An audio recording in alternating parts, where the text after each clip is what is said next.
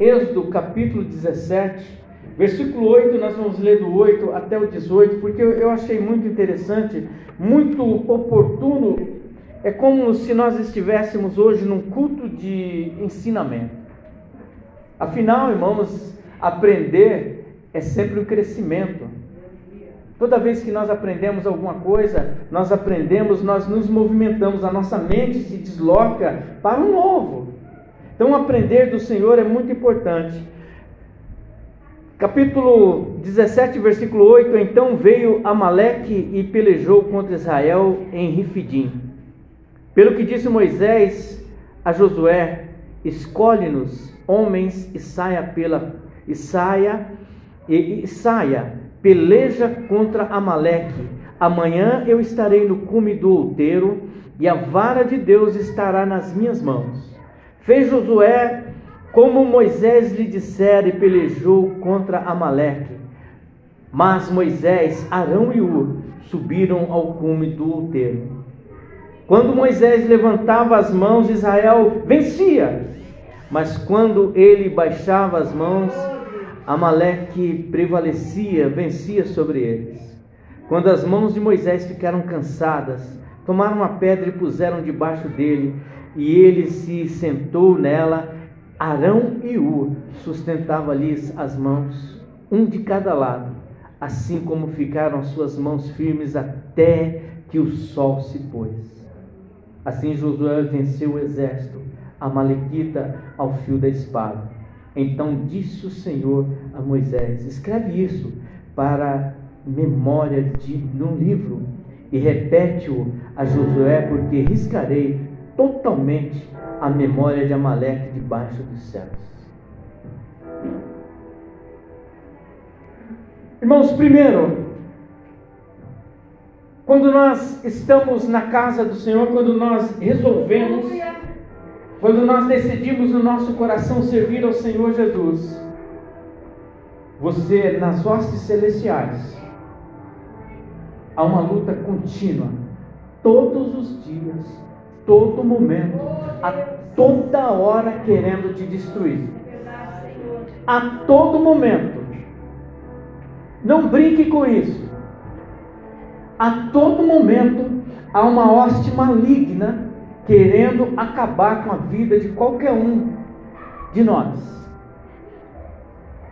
E aqui nós temos o relato do povo de Israel que vai guerrear contra os amalequitas. Quem são os amalequitas? Eram povo, eram, eram povos seminômades. Eles viviam transitando de um lado para o outro, não eram nômades, porque nômades não tem lugar, mas eles existiam um lugar que eles transitavam. Os amalequitas, eles odiavam o povo de Israel. E essa luta se dá em alguns pontos da Bíblia, e nesse momento aqui, o povo de Israel ia lutar severamente contra os Amalequitas. E no versículo 9, pelo que disse Moisés a Josué: escolhe homens e peleja contra Amaleque. Nós precisamos, tem hora, irmãos, que a gente precisa escolher algumas pessoas que vai lutar conosco. Para isso, nós temos algumas referências, e eu estou falando de luta espiritual, de batalha espiritual. Eu estou falando de amigos, pessoas que realmente estão interessadas na vitória de Deus, na vitória do povo de Deus, na sua vitória, porque você representa o povo de Deus. Às vezes nós temos o nosso grupo de, de oração em que nós colocamos situações e é um povo que se levanta ali mesmo para orar, eu tenho certeza disso. Por que, que eu sei disso? Porque muitas são as vitórias, muitas são, muitos são os testemunhos de pessoas que estão ali e vêm leem, olha, é pedido de oração para minha sogra, pedido de oração por meu irmão que está na UTI, e nós oramos e Deus tem respondido. Essa, esse é o tipo de gente que leva a sério o Evangelho. Que ora, que persiste. Então, Moisés fala para Josué: não pegue qualquer pessoa. Você vai para uma luta e é preciso que você escolha quem vai lutar com você. As nossas lutas nunca serão vencidas se nós escolhermos conforme os nossos olhos, se nós não dobrarmos o nosso joelho e falar: Senhor, quem é que pode orar por mim? Quem é que pode orar comigo? É muito estranho, às vezes a gente pede pessoas, pessoas para orar, orar, elas não estão interessadas no orar, mas estão interessadas no motivo da oração.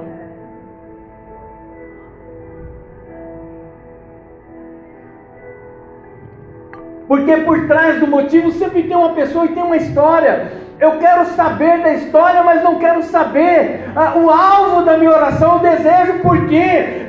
Então, irmãos, é muito é interessante nós sabermos, nós prestarmos atenção em quem, ah, para quem nós estamos entregando os nossos alvos de oração. Porque nem sempre aquele que está orando ali do seu lado está ali com o seu é o mesmo propósito seu, irmãos.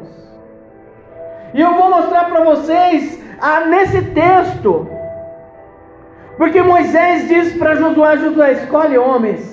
Selecione pessoas que realmente vão estar orando com você, vão estar pelejando com você. Porque qual é o cenário, irmãos? Qual é o cenário desta passagem? É Moisés no cume do monte, Arão e Ur com ele, e embaixo Josué lutando contra os amalequitas. Irmãos, não pense vocês que a condição de Moisés, de Ur e de Arão é melhor do que a de Josué. Uma depende da outra. Porque quem está orando, está orando para que aquele que está aqui embaixo vença. E quem está aqui embaixo está na, na condição da dependência de quem está orando. Na nossa vida, irmãos, às vezes, não, não, preste bastante atenção. Você, às vezes, você é Ur, você é, você é Moisés, você é Arão, mas às vezes você é Josué, às vezes você está lá embaixo lutando, e você precisa da cobertura de Arão, e de Ur, e de Moisés. Muitas vezes a gente está no vale, e nós precisamos de vitória, nós precisamos que o Senhor nos abençoe, nos ajude. E aí nós precisamos, ei Moisés, ei, quem é Arão, quem é U? Ore por nós. É isso, essa é uma realidade nossa. Nem sempre seremos Moisés. Nem sempre seremos Arão e Ur, às vezes seremos Josué. Às vezes também você pode ser Moisés. Não é uma posição privilegiada, é um posicionamento. A questão de ser Moisés, a questão de ser Ur, a questão, a questão de ser um desses homens, irmãos, é posicionamento. É se posicionar, veja bem, nós entendemos isso, fez Josué conforme Moisés lhe dissera e pelejou contra Maleque. Mas Moisés e Arão subiram ao cume do outeiro. Quando Moisés levanta as mãos, Israel prevalecia. E quando ele baixava as mãos, Amaleque prevalecia. O crente sem oração é Moisés com os braços abaixados. O crente que não ora não tem vitória. Eu não tenho nenhuma dúvida nisso, porque quem não ora não tem intimidade com Deus. Quem não ora é superficial, é rasteiro. É, in, é, é muito pequeno. Eu não tenho nenhuma dúvida sobre o que eu estou falando, porque há uma verdade, você quer autoridade espiritual, busque o Senhor. Dobre o seu joelho, converse com o Senhor. Você quer autoridade, busque a Deus. E aí, pastor, mas aí o Josué perguntou, ele vai atrás das pessoas que são, ele passa por um processo seletivo, e como é que a gente faz para a gente ser este homem da luta? Se capacite. Se capacite no Senhor. Sabe, se capacite para que você seja escolhido de Deus. Sabe, irmãos, não existe nada que nós possamos fazer se nós não nos capacitarmos em duas coisas, na oração e na leitura bíblica.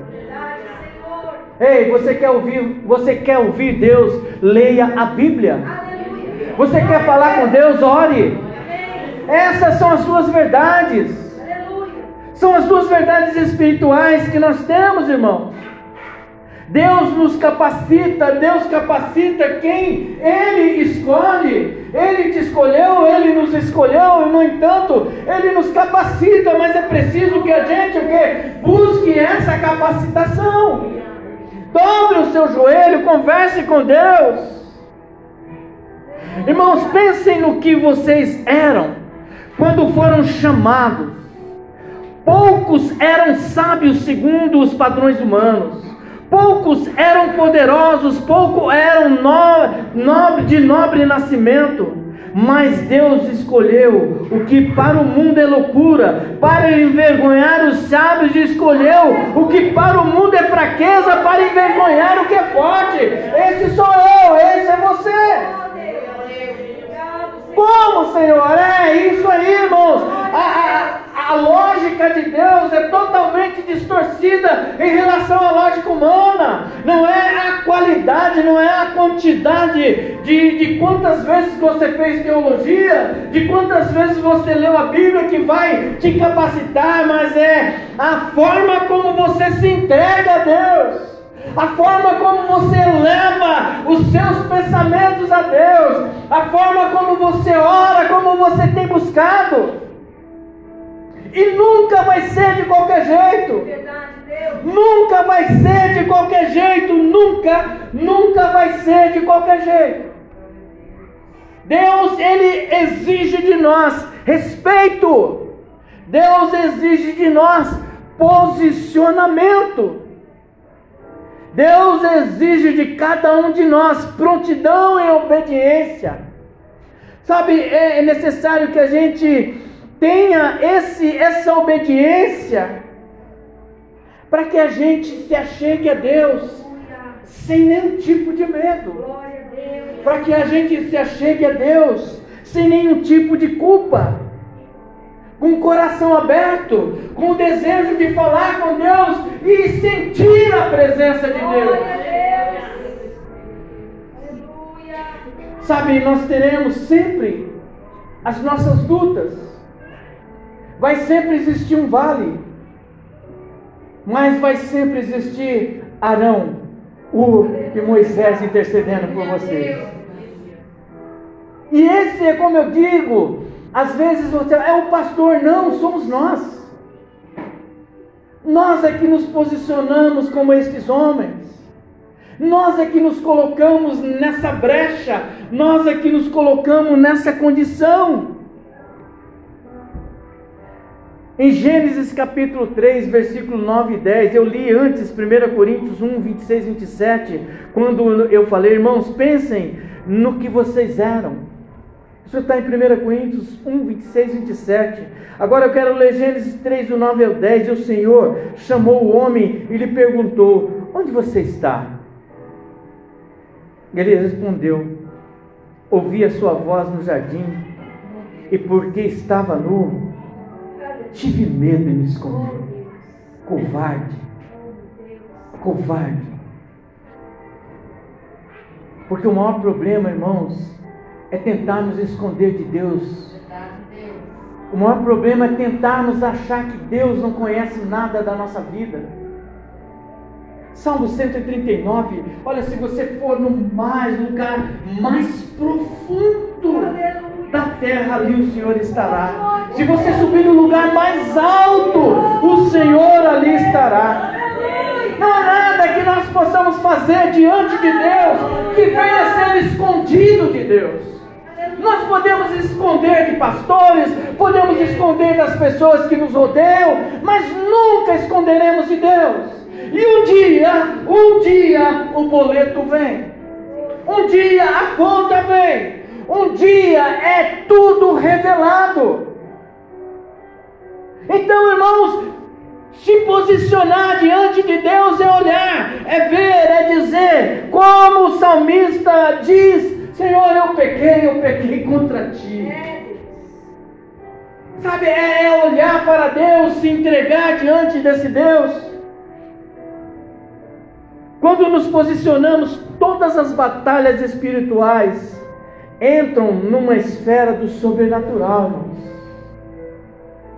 Porque quando Moisés levantava as mãos, o que, que acontecia? O povo vencia. Posicionamento, irmãos posicionamento de oração, posicionamento de entrega nas mãos do Senhor.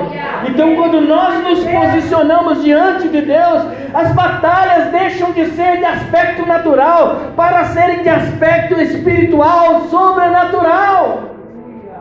Existem lutas que nós não vamos vencer pelas nossas mãos. Mas quando nós nos posicionarmos, quando nós pudermos contar com Arão, com Ur, com Moisés lá no monte por nós, sabe, talvez, eu, eu vou dizer, eu vou fazer uma citação, a irmã Neide está aqui, Deus, tira essa bagunça da frente da minha casa, e nós, oh meu Deus, aí os Arãos, e os Urs, e os Moisés lá em casa, abençoa a irmã, tira aquela bagunça e Deus vai e move o sobrenatural. Por que, que eu estou falando isso? Porque naturalmente seria armar um barraco ali na frente, isso é natural. Mas quando Deus cria uma situação, e Ele, e, e é interessante, irmãos, porque Deus não cria situação para matar ninguém.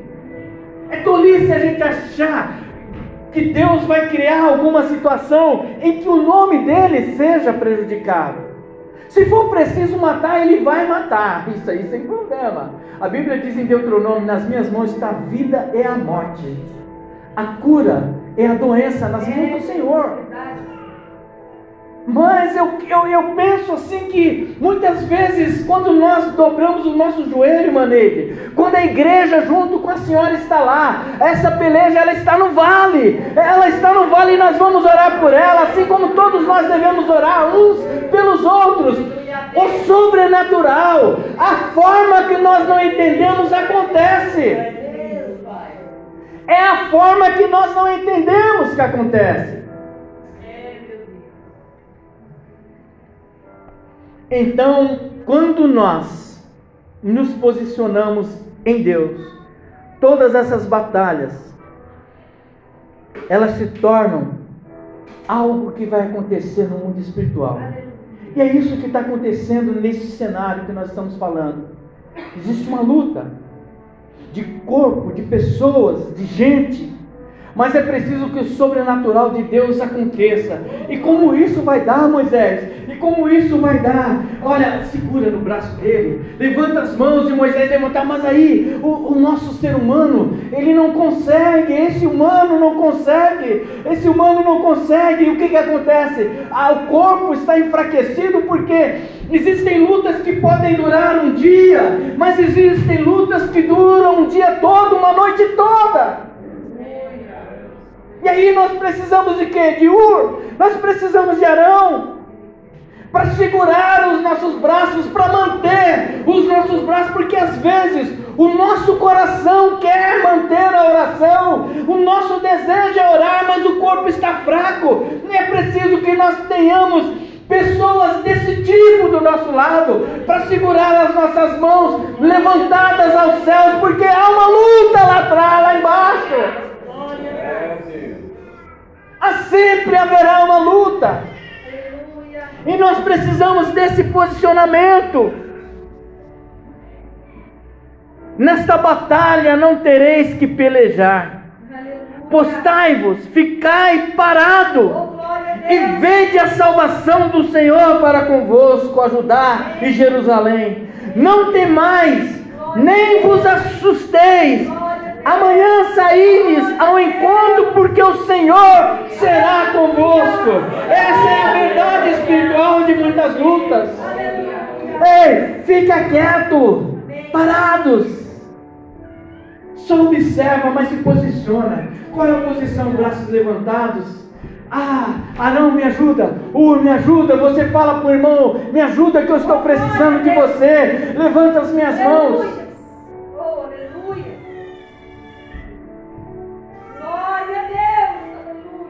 Glória a Deus. Nós precisamos, irmãos, obedecer às vozes de comando, Pai, da nossa igreja.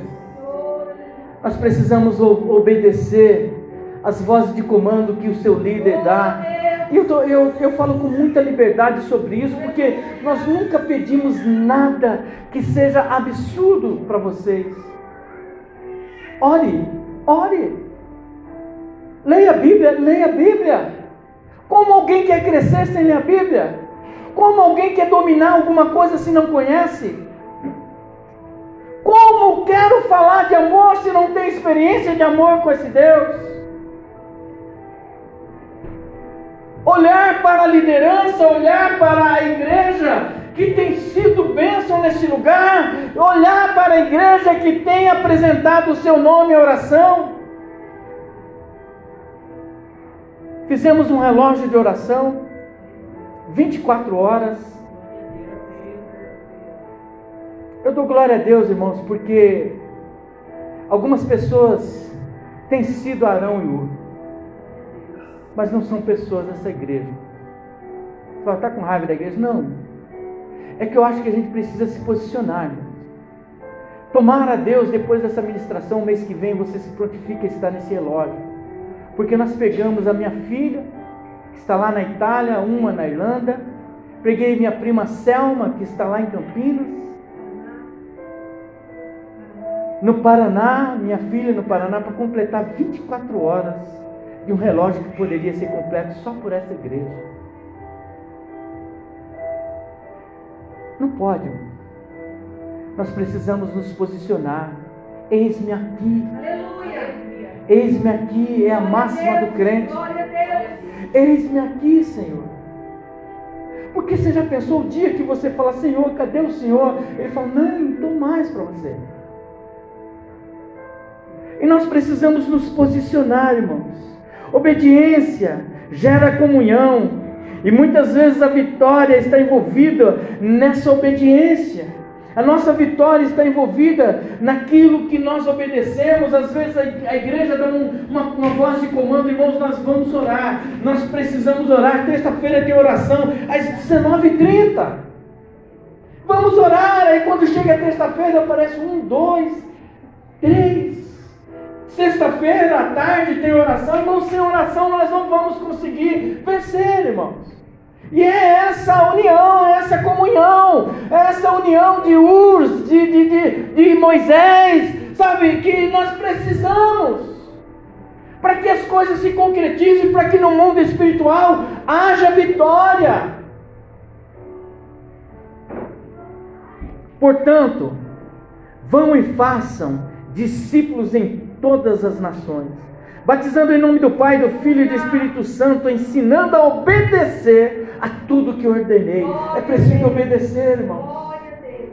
Existem ordens de comando, existem vozes de comando. Na Bíblia não é questão pastoral, é voz de comando da Bíblia. Ei, você está difícil para você? Ore! Porque não é difícil, não é fácil para ninguém, é difícil para todos nós. Fácil. Mas ore, a voz de comando da igreja é: ore, leia a Bíblia, ore, leia a Bíblia, ore, leia a Bíblia. Você vai ver que as coisas vão mudar na sua vida. E se acontecer alguma coisa, qual é a, a grande percepção? Eu estou em Cristo. Sabe, está difícil, nós tivemos uma situação difícil. E aí, como é que a gente faz? E aí, pastor, como é? nós estamos em Cristo. Se ele fizer o que, que nós falamos, e se ele não fizer? É isso, irmãos, é uma verdade. Deus, às vezes, nós não sabemos por que, que as coisas acontecem com a nossa vida. A única coisa que nós devemos procurar saber, Senhor, qual é o propósito do Senhor em tudo isso que eu estou passando? Não é pedir para Deus, Deus, olha, o Senhor tem a obrigação de não deixar que as coisas aconteçam comigo. Quem falou isso? O próprio Jesus vai falar no mundo o que tereis. No entanto, tende bom ânimo. E é isso por quê? Porque muitas vezes estaremos lá embaixo. muitas vezes estaremos como Josué, dependendo da oração de Ur, de Moisés, de Arão. Esse, essa é a grande percepção. Aleluia. Que nós possamos olhar para, essa, é, é, para esse texto e entender que a questão da vitória muitas vezes vem do posicionamento. E vem do posicionamento. Porque se Moisés falar, poxa, eu estou cansado, eu vou dar um tempo. O que, que acontecia? O povo não prevalecia. Eu vou dar um tempo de ir para a igreja. E aí, irmãos? Eu vou dar um tempo de ir na igreja, viu não? Acho que quando a gente faz isso, irmãos, nós estamos baixando os nossos braços, dando uma legalidade imensa para Satanás acabar com a nossa vida. Isso não é palavra de pastor, não. É palavra revelada nesta noite. Se você baixa o seu braço, você está dando legalidade para Satanás acabar com a sua vida. Levante suas mãos, irmãos. Levante as suas mãos. Se suas mãos estiverem pesadas, procure o, procure Arão, um amigo, uma pessoa que vai orar por você. Porque talvez na sua oração, sabe quem é que está lá embaixo? É sua família. Quem está lá embaixo é seu pai, é sua mãe, é seu filho que está lá embaixo, mas aqui em cima a opressão maligna está falando abaixa o braço, e você vai abaixar o braço e lá embaixo vai perder a guerra. Entenda isso como uma revelação de Deus para a sua vida. Sabe, Deus fortalece os nossos braços, mas muitas vezes Ele quer colocar pessoas do nosso lado para segurar, para você nunca se sentir sozinho, para você nunca se sentir desamparado. Porque existe uma igreja que ora, existem pessoas que oram, irmãos, não, nós só não, nós não brincamos de ser crente. Aqui nós temos um caderno cheio de nomes, nós temos um grupo cheio de nomes. Porque se há uma coisa que nós fazemos, eu falo com toda a propriedade, nós oramos nesse lugar. Nós não estamos brincando de ser crente nesse lugar. Nós queremos a presença de Deus, a justiça de Deus nesse lugar. Então que nós possamos olhar para essa condição de obedecer ao Senhor. Sabe, de repente você está não para baixo, as coisas não estão acontecendo, e diante dessa situação, irmãos, faça como salmista, porque quando a gente está com os braços doendo, quando a gente abra, abaixa os braços, quando a gente perde essa conexão com Deus, se há um suspiro, se há um ar na sua, na sua fala, faça como o salmista fez devolva-me a alegria da tua salvação e sustenta-me com o espírito pronto a obedecer. Essa é a verdade, sabe? O Senhor me ajuda, Senhor. Mas não abaixe os seus braços. Procure verdadeiros arãos, verdadeiros ures na vida de vocês.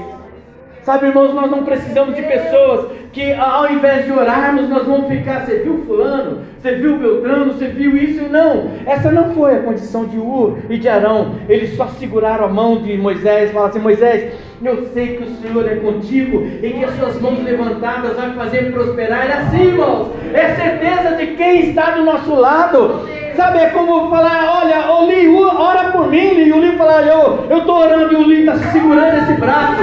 Irmão José ora por mim, está segurando esse braço, e as coisas lá embaixo vão acontecer. Porque são pessoas que nós sabemos que vão levar a sério o pedido. Não quer saber o que está acontecendo ou por que, que eu estou pedindo oração. O que é mais importante é assim: olha, Moisés, eu estou te ajudando. Olha, Moisés, eu estou desse lado te ajudando. É isso, é relação com Deus, relação com os irmãos. Não interessa, sabe? Eu posso estar pedindo alguma coisa, mas Deus é que vai responder essa oração. O que é mais importante, irmãos, é que essa oração vai refletir em quem realmente precisa. E nessa luta, quem precisava era Josué. Ajude, ajude em oração. Arão e U é uma classe de pessoas que a igreja precisa. Arão era irmão de Moisés, sacerdote escolhido por Deus, e Ur era descendente de Judá, filho de Caleb e de Efrate, intercessor, homem e mulher que são intercessores. Sabe, irmãos, quem é o intercessor? Quem são os intercessores? São aqueles que entram na oração, na brecha. Sabe o que é entrar na brecha? Está sofrendo? Eu vou entrar nessa brecha, eu vou sofrer junto com você. Enquanto as coisas não der certo para você, não está dando para mim, você entrar na brecha do outro. Eu estou sentindo a sua dor, é empatia. É vontade de que as coisas aconteçam na vida do meu irmão, como se acontecesse para mim. Isso é intercessão, irmãos. Moisés, porém, suplicou ao Senhor Deus contra o teu povo que tiraste da terra do Egito com grande força e com forte mão. Ele suplicando, Moisés conversando com Deus. Por que hão de falar? O que hão, por que hão de falar? Os egípcios dizendo para o mal os tirou, Deus. Moisés tem uma conversa séria com Deus, o intercessor tem uma conversa séria com Deus. Senhor, talvez a minha irmã não consegue orar como convém, mas eu quero colocar-me na posição dela. Estou orando ao Senhor, porque eu não sei o que ela está precisando, mas o Senhor sabe. Ajude-nos nessa oração. É um posicionamento, Moisés está falando com, com, com Deus. Torna-te do furor da tua ira. Olha, olha o que Moisés fala para Deus: arrepende-te. A ousadia de um homem diante de Deus, Senhor, arrepende, sabe, Senhor, volta atrás, ajuda esse povo. Esse é o intercessor. Esse é o intercessor. Arrepende-te deste mal contra o teu povo. Ele fala: lembra-te de Abraão, de Isaac, de Israel, os teus, os teus servos, os quais por ti mesmo tens jurado. Há uma promessa, Deus fez uma promessa, está em Êxodo 32, 11 e 13. Entre da brecha. A igreja, irmãos, o que nos faz estar neste lugar é sermos Arão e Ur na vida do nosso irmão sermos Moisés na vida do nosso irmão. Essa é a mesa da unidade. Essa é a mesa em que a gente pega o pão, em que nós pegamos o cálice, e que bem-aventurados seremos se nós agradecermos a Deus por estarmos bebendo este cálice e comendo este pão, agradecendo por ter sido durante todo esse mês instrumento na mão do Senhor, por ter sido Arão, por ter sido Ur, por ter sido Moisés na vida dos nossos irmãos. Por isso disse que os destruía, não houvesse Moisés, seu escolhido, ficado perante ele na brecha. Olha que coisa linda. Quem, onde Moisés, isso aí está no Salmo 106, versículo, verso 23. Por isso Deus destruiria aquele povo, mas não destruiu por quê? Porque Moisés ficou na brecha. Na brecha. Eu quero partir para o encerramento. Quem somos nós em Deus e na obra que nos foi confiada? Quem somos nós? O que temos feito, Senhor? É luta? É luta. Mas também tem vitória. É luta, sabe, Tiago? Mas também existe uma alegria que o mundo é incapaz de entender. Existem situações difíceis, mas existe um sorriso largo no seu rosto, porque Deus tem te abençoado. Sabe, a alegria de viver, sabe, Fagner, a alegria de viver.